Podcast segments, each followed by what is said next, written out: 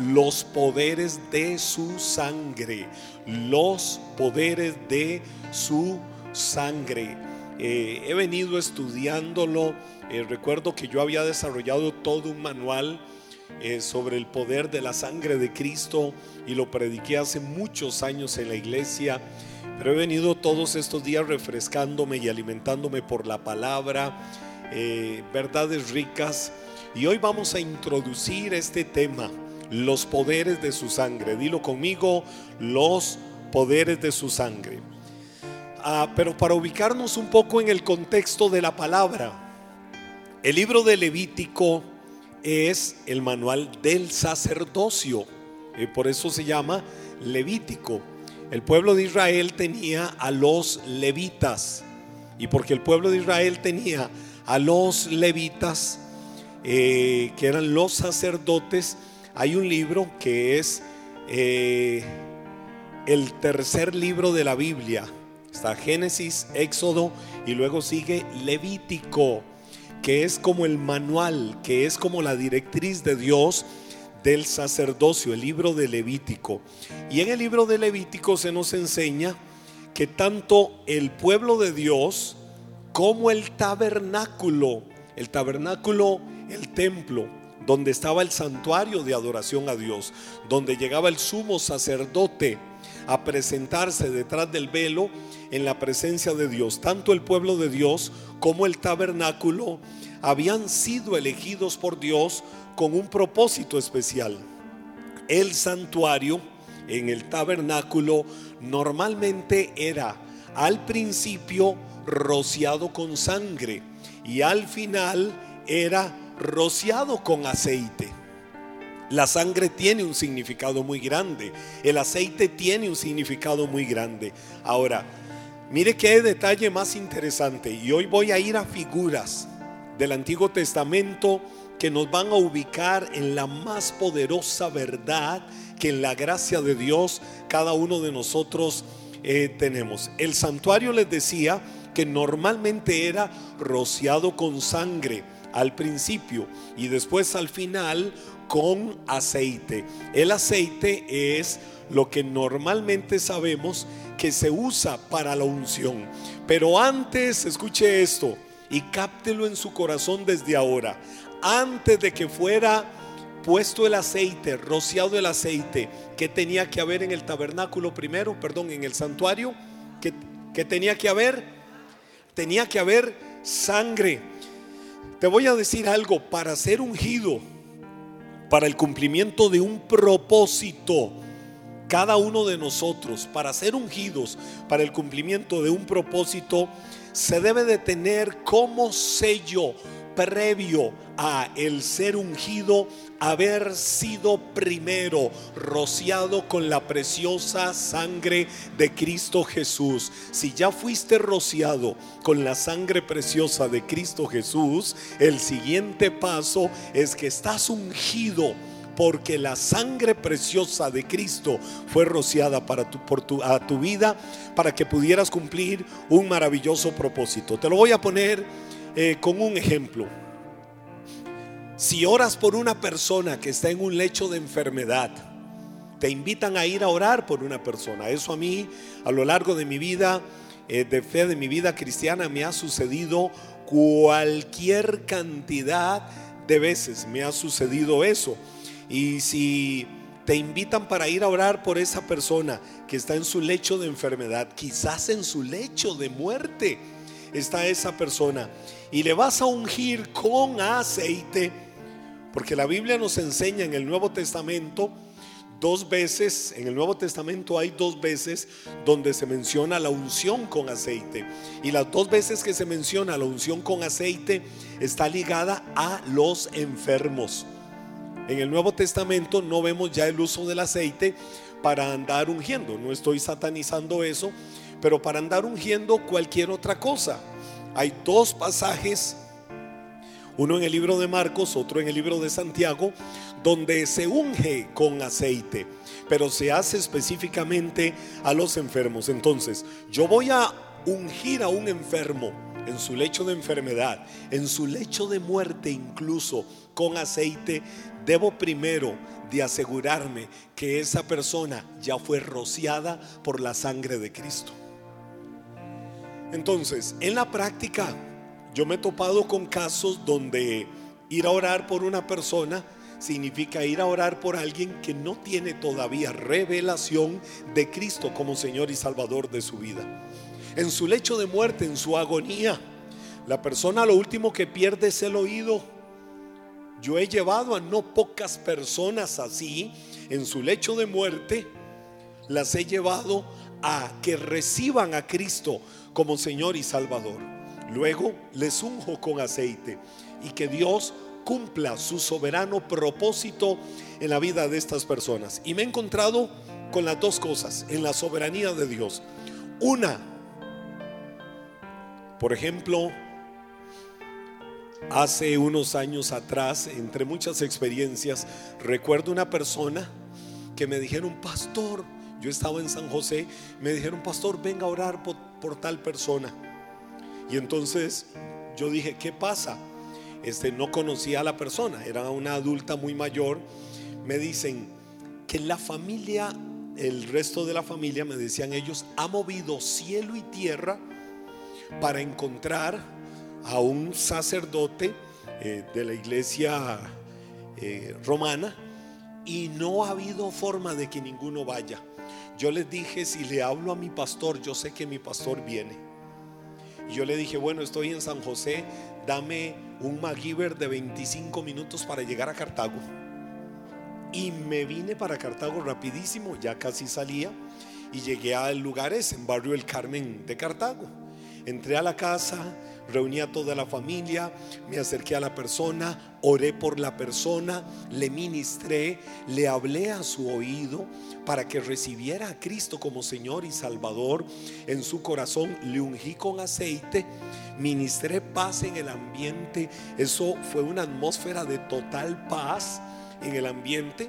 Y recuerdo que yo salí, pongo un pie fuera de aquella habitación y la persona entregó su cuerpo a la muerte, murió. Yo dije, wow, como el ladrón de la cruz, la sangre de Cristo le acaba de ser rociada y ahora ya disfruta su eternidad con el Señor. No se me olvida que salgo de esa casa y cuando me llevan a la puerta, en lo que yo salgo, inmediatamente entra uno de la casa llevando a un sacerdote así. Yo dije, ¿ya para qué?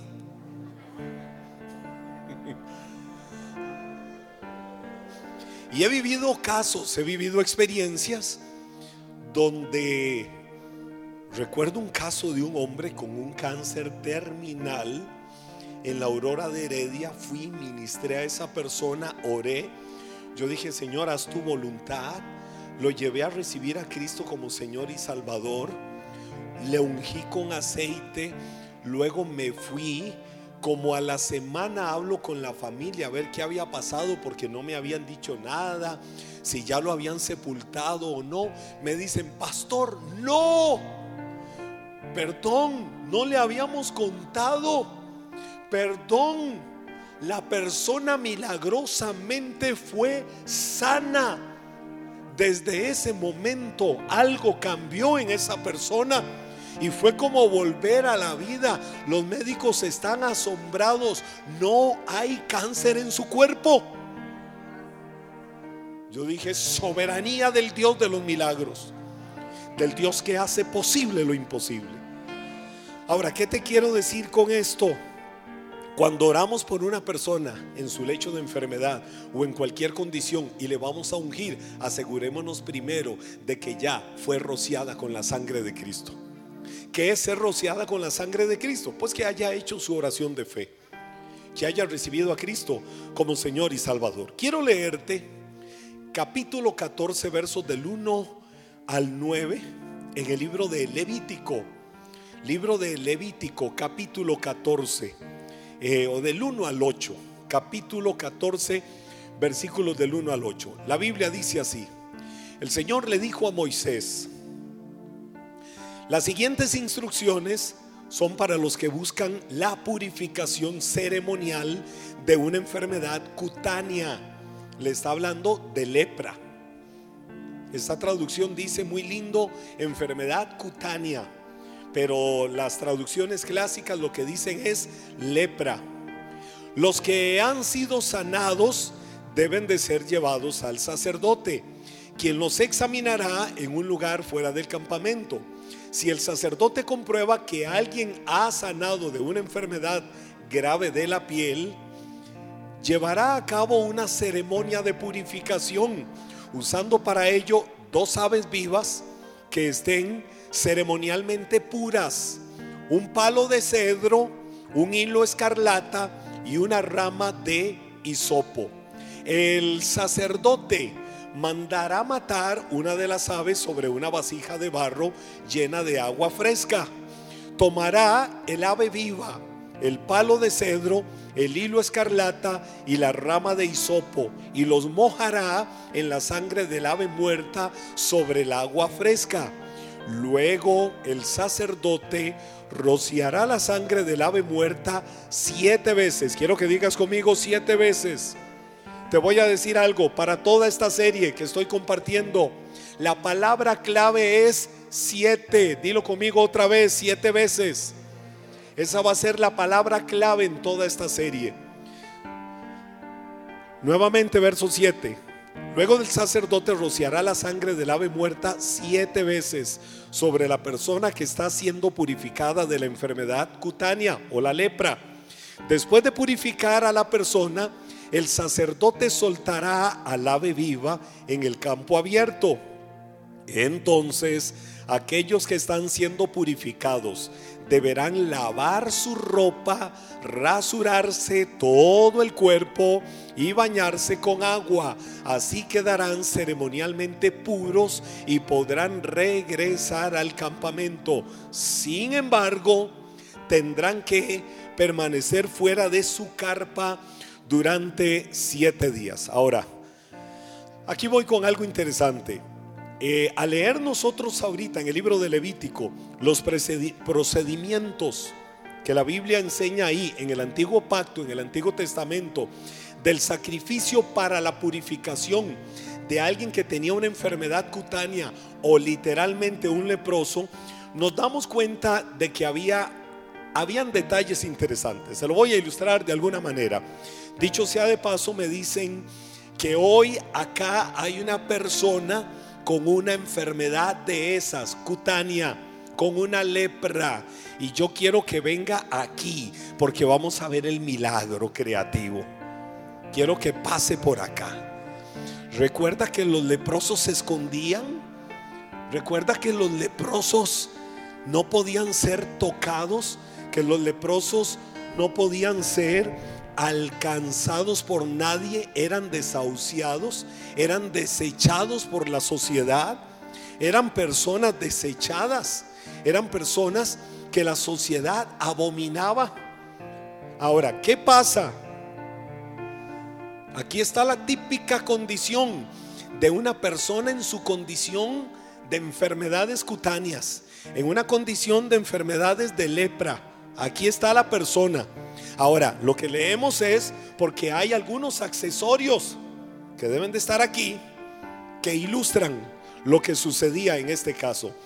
Nadie se le acercaba. Sin embargo, la Biblia dice que el sumo sacerdote llegaba y llevaba a la persona afuera.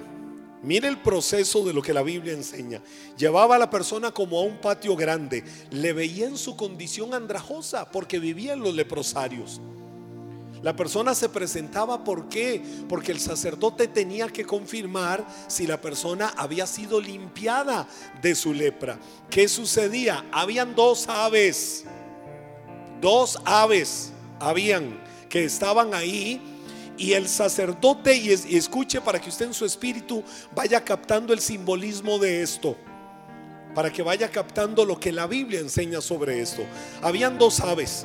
Vamos a pensar que estas son las aves. Esta es una paloma. ¿La logran ver? Yo tampoco.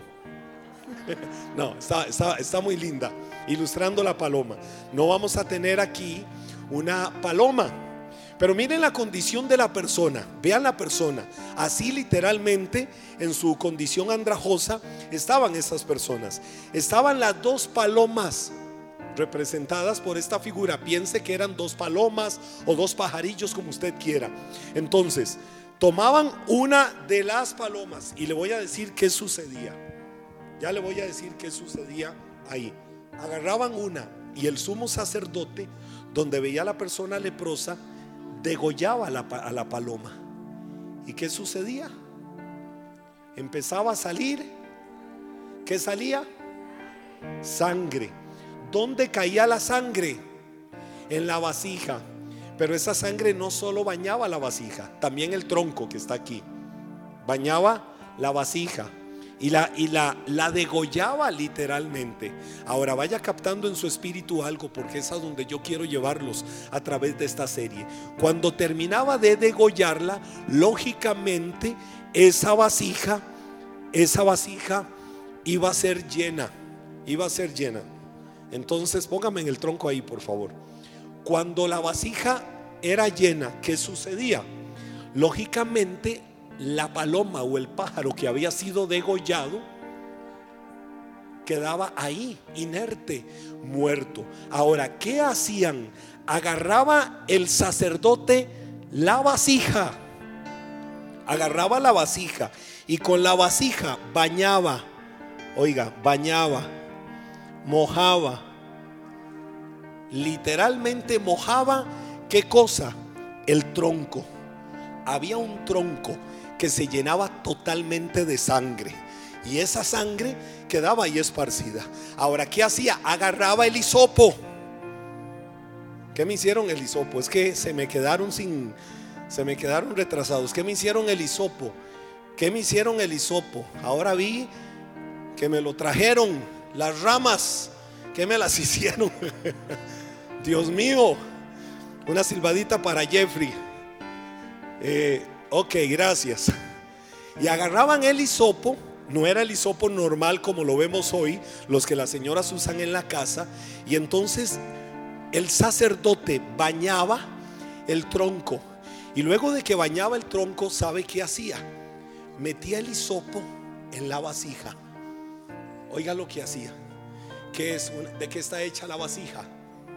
Están hechas de barro. ¿Qué tenía la vasija por dentro? Sangre, pero la tenía mezclada con agua.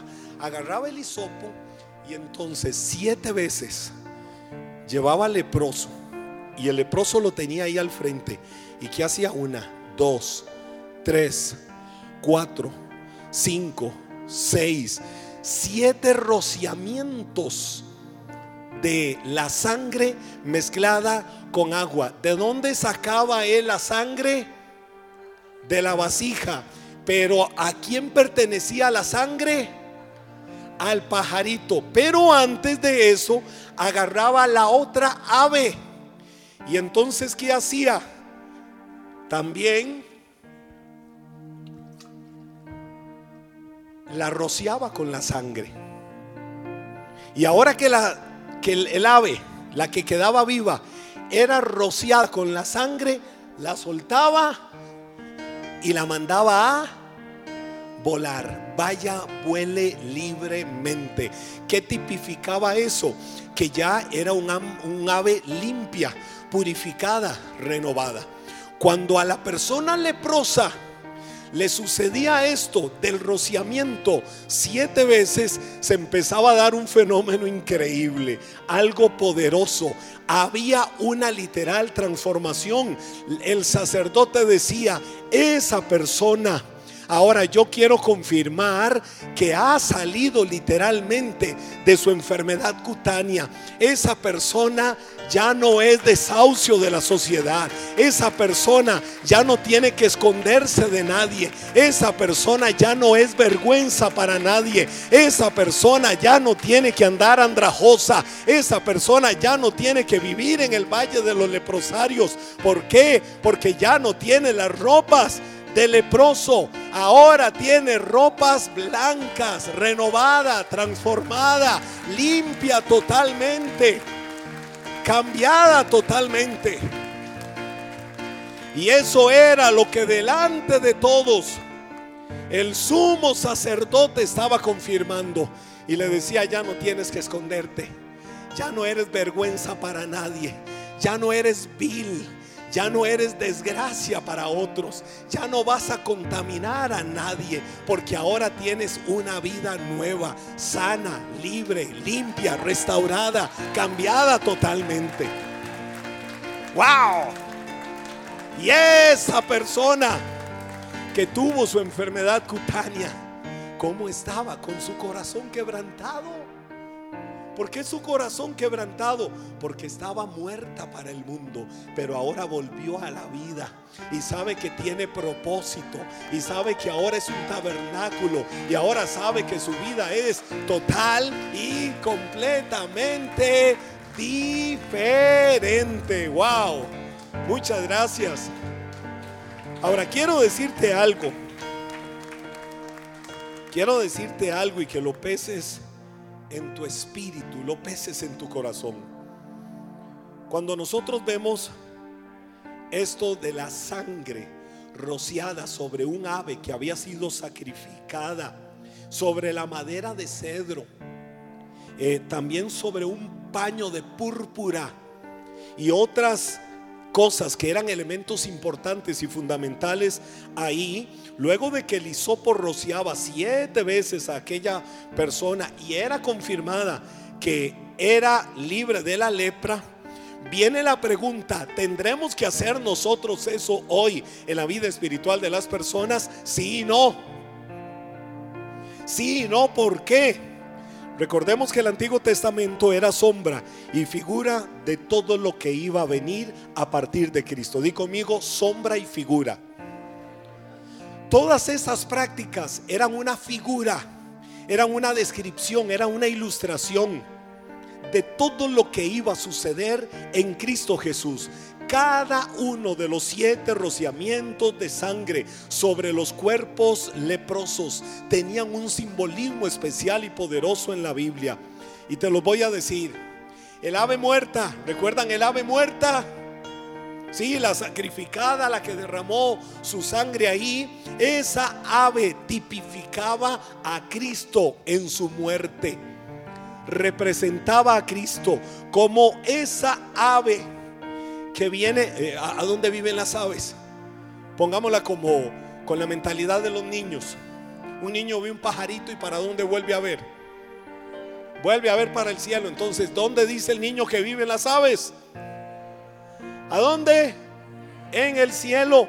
Así como esa ave que viene del cielo Cristo dejó su gloria para venir a vestirse con un cuerpo de hombre, con un cuerpo humano y dar su vida por cada uno de nosotros. Filipenses capítulo 2, versículos 6 y 7, la Biblia dice, aunque era Dios, aunque era Dios, no consideró que el ser igual a Dios fuera algo a lo cual aferrarse en cambio, renunció a sus privilegios divinos, adoptó la humilde posición de un esclavo y nació como un ser humano, como el ave que desciende de los cielos y es sacrificada y su sangre es derramada sobre aquella vasija de barro. Así Cristo dejó su gloria, no importándole ser igual a Dios como algo a que tener que estar aferrado y se hizo hombre en la condición de cada uno de nosotros. Ahora, pero había otra ave. ¿Qué sucedió con la otra ave? Fue rociada por la sangre, ¿verdad? Y luego de que fue rociada por la sangre, ¿a dónde quedó el ave? Fue libre y salió a volar. Y se fue esa ave, tipifica a Cristo ya no muerto. Tipifica y representa a Cristo en su resurrección y en su ascensión. Si vas a algunos países del mundo a buscar a una de las figuras de dioses que en esos países o en aquellas culturas o en aquellos imperios hubo en otro momento, te vas a encontrar la tumba de ellos ahí. Pero cuando vas a Jerusalén y entras al jardín de la tumba vacía, te vas a encontrar en la puerta de la cueva donde Cristo fue puesto cuando murió un rótulo, un mensaje que dice, Él no está aquí, Él ha resucitado. Wow. Ahora, ¿esto qué es? ¿Qué es? Una vasija, un cántaro. El cántaro como tal, y lo decíamos, es un recipiente de barro, ¿verdad que sí? El cántaro es un recipiente de barro. Cristo, que fue lo que hizo, dejó de ser Dios, se hizo hombre. ¿Dónde se puso Cristo, el Dios de nuestras vidas? ¿Dónde se puso? En un recipiente de barro. Él se vistió de barro, como cada uno de nosotros. Se puso se puso un cuerpo de barro como el que tenemos cada uno de nosotros. Por eso Filipenses 2, capítulo 7, en su segunda parte, verso 8 dice, cuando apareció en forma de hombre, se humilló a sí mismo en obediencia a Dios y murió en la cruz como morirían los criminales. Este recipiente de barro representa el cuerpo de Cristo, cuya sangre vertida sobre algunas cosas en particular es para limpiar y borrar toda iniquidad y borrar toda maldad. Por eso el palo de cedro, aquel tronco, aquel palo de cedro que también fue rociado con la sangre que salió de la vasija. De hecho, le voy a decir algo antes. Un árbol de cedro tiene la capacidad de ser resistente a las enfermedades. Hay árboles que usted los ve y dice, ay, hay que cortarlo. Los cedros en su mayoría tienen la capacidad natural de ser resistentes a las enfermedades y son muy resistentes para podrirse. Va a ser muy difícil que el cedro se pudra. Va a ser muy difícil que el cedro se enferme. ¿Sabe qué representa esto?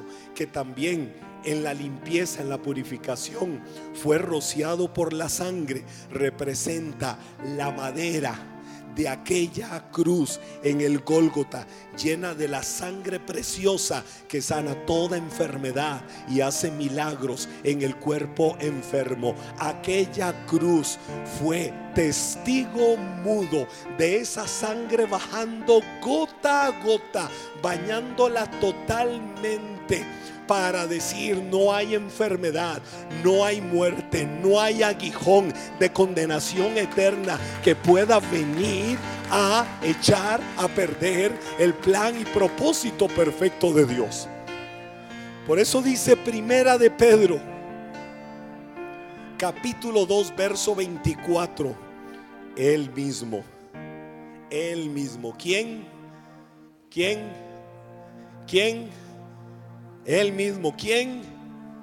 Que se hizo barro, se hizo una vasija de barro, Él mismo, Cristo. Dice la Biblia, en su cuerpo, Él mismo llevó en su cuerpo nuestros pecados. ¿A dónde? ¿A dónde los llevó? ¿A dónde los llevó? Dilo con ganas, ¿a dónde los llevó? Los llevó al madero para que nosotros, muertos ya, muertos ya al pecado, vivamos para la justicia. Por sus heridas ustedes fueron sanados. Dice Primera de Pedro, capítulo 2, verso 24.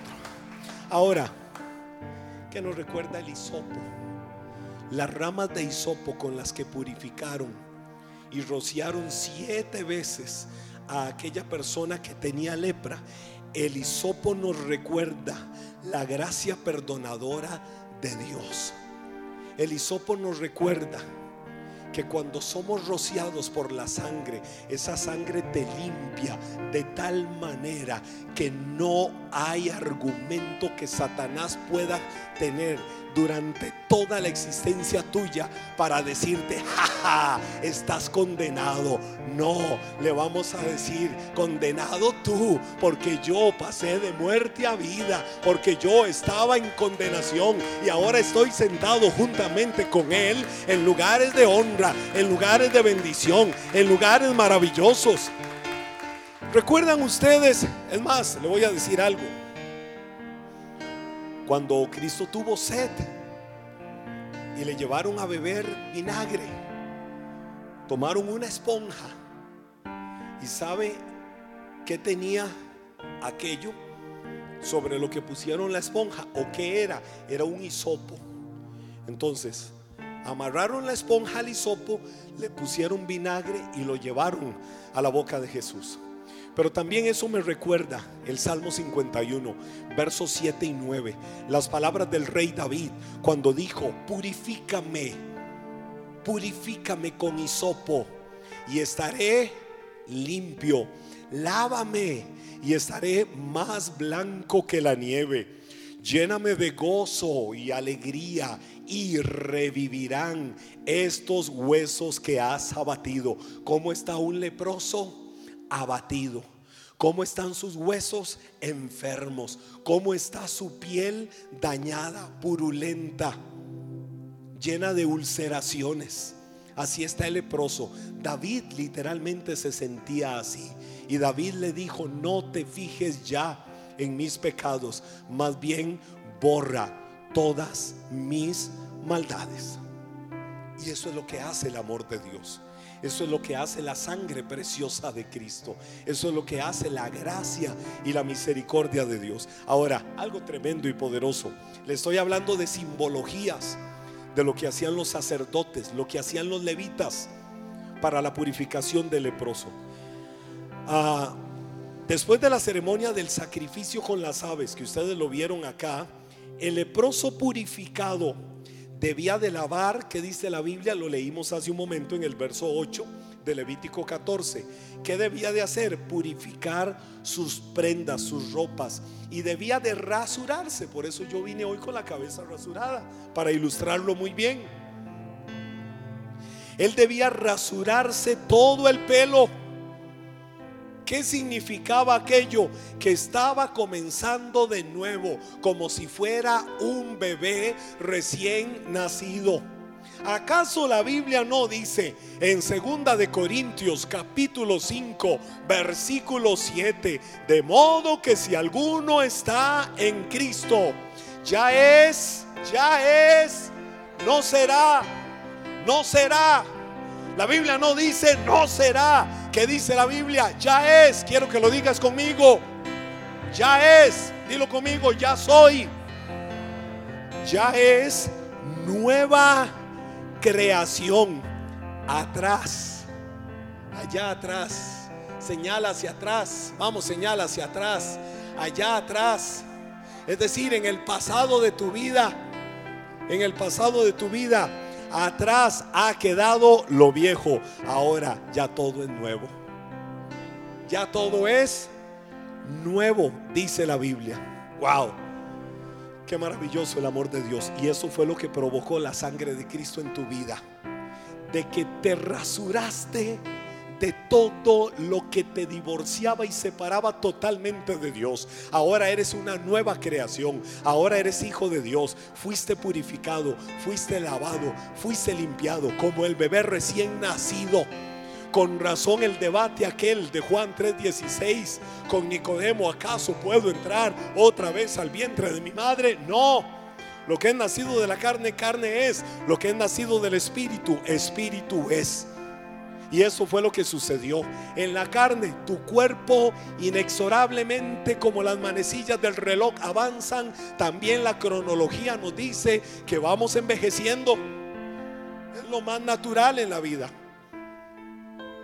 Que van pasando los años y nos vamos viendo un poquito más maduros en arruguitas y en cosas así, ¿verdad que sí? Pero por dentro nos vamos rejuveneciendo como el águila. ¿Por qué? Porque somos nuevas criaturas. Y eso que sucede por dentro se va reflejando y se va manifestando cada vez más por fuera, por el amor de Dios. Y eso es lo maravilloso. Ahora, las siete aspersiones de sangre. Escucha esto, cáptalo en tu espíritu. Las siete aspersiones de sangre. Eh, ¿Vieron ustedes? Siete veces con el hisopo se tomó de la vasija la sangre. Una, dos, tres, cuatro, cinco, seis, siete. Las siete aspersiones de sangre tipifican la purificación y la obediencia de los que han sido elegidos para salvación. Sabemos, escucha esto, sabemos que la sangre derramada por Cristo en la cruz del Calvario es para salvación a todo aquel que cree. ¿Para qué fue la sangre de Cristo? Para salvación. Yo no sé cuántos fueron rociados por la sangre de Cristo. Yo no sé cuántos fueron rociados por la sangre de Cristo. Si fuiste rociado por la sangre de Cristo, si fuiste rociado por la sangre de Cristo, si fuiste rociado por la sangre de Cristo, ya eres salvo.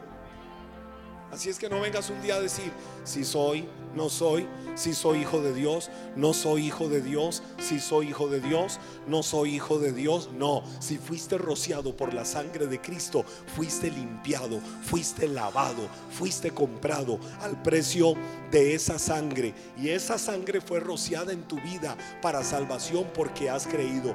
Pero la sangre asperciada o la sangre rociada, como el ave que se fue volando, es la que sirve para limpiarte de todo lo impuro y de todo lo viejo y de todo lo que ya en otro tiempo te apartaba y te separaba totalmente de Dios. Dice Hebreos capítulo 10, versos 19 y 20. Así que, amados hermanos, podemos entrar con valentía ¿A dónde? Al lugar santísimo del cielo por causa de la sangre de Jesús. ¿Cómo puedes entrar?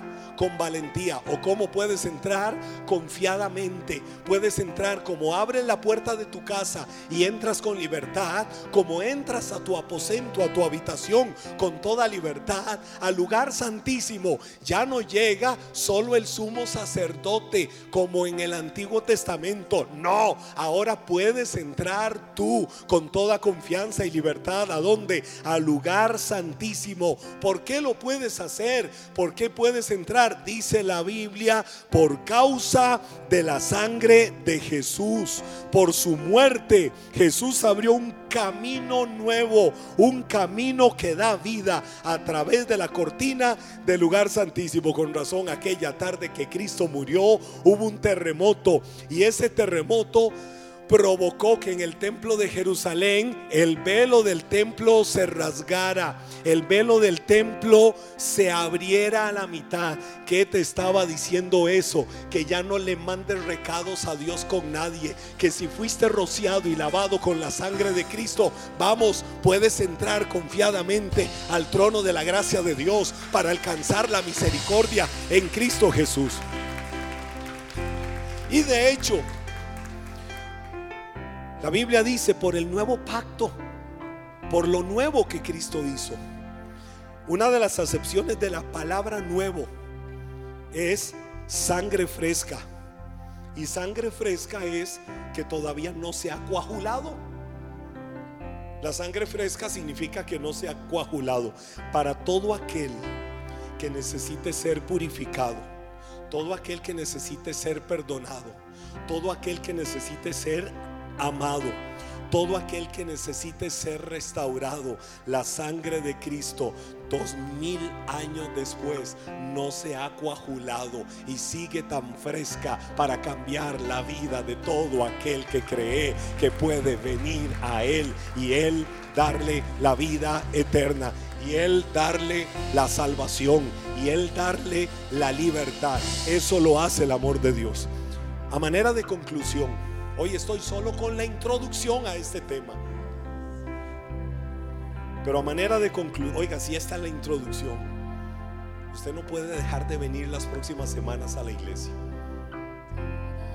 Es impresionante ver la figura de las siete aspersiones de sangre sobre los leprosos, como lo vimos ahora, y de cómo Cristo en su rostro, Cristo en él, hizo que no quedara una sola huella de lo que era el pasado, no quedara una sola huella de la lepra del mundo, de la lepra de la condenación eterna, porque Él te pasó de muerte a vida. Y te voy a decir algo, por eso dije siete es número clave. En siete partes del cuerpo de Cristo se vio su sangre derramada. Las primeras cinco fueron en el proceso de la crucifixión. Nos encontramos en la Biblia siete lugares diferentes en el cuerpo de Cristo donde Él derramó sangre. Y te lo voy a decir y este es el bosquejo para las siguientes semanas. Te voy a adelantar el bosquejo de las siguientes semanas, pero oiga cada uno de estos temas. Wow, esto viene del cielo. Siete lugares diferentes en los que Cristo derramó su sangre en sus manos, cuando los clavos le horadaron, en sus pies, cuando los clavos también le horadaron. Número dos. Número tres, en su cabeza, con la corona de espinas. Número cuatro, en su espalda, con los 39 latigazos. Número cinco, en su costado, cuando lo hirieron. Número seis, en su sudor, allá en el jardín del Getsemaní, cuando el sudor se mezcla con las glándulas sudorípadas y entonces eso crea grandes gotas de sangre cayendo de su cuerpo. Y luego nos encontramos también que en la circuncisión, cuando se la hicieron a los ocho días de nacido, esto que acabo de mencionarte es el bosquejo de las siguientes semanas.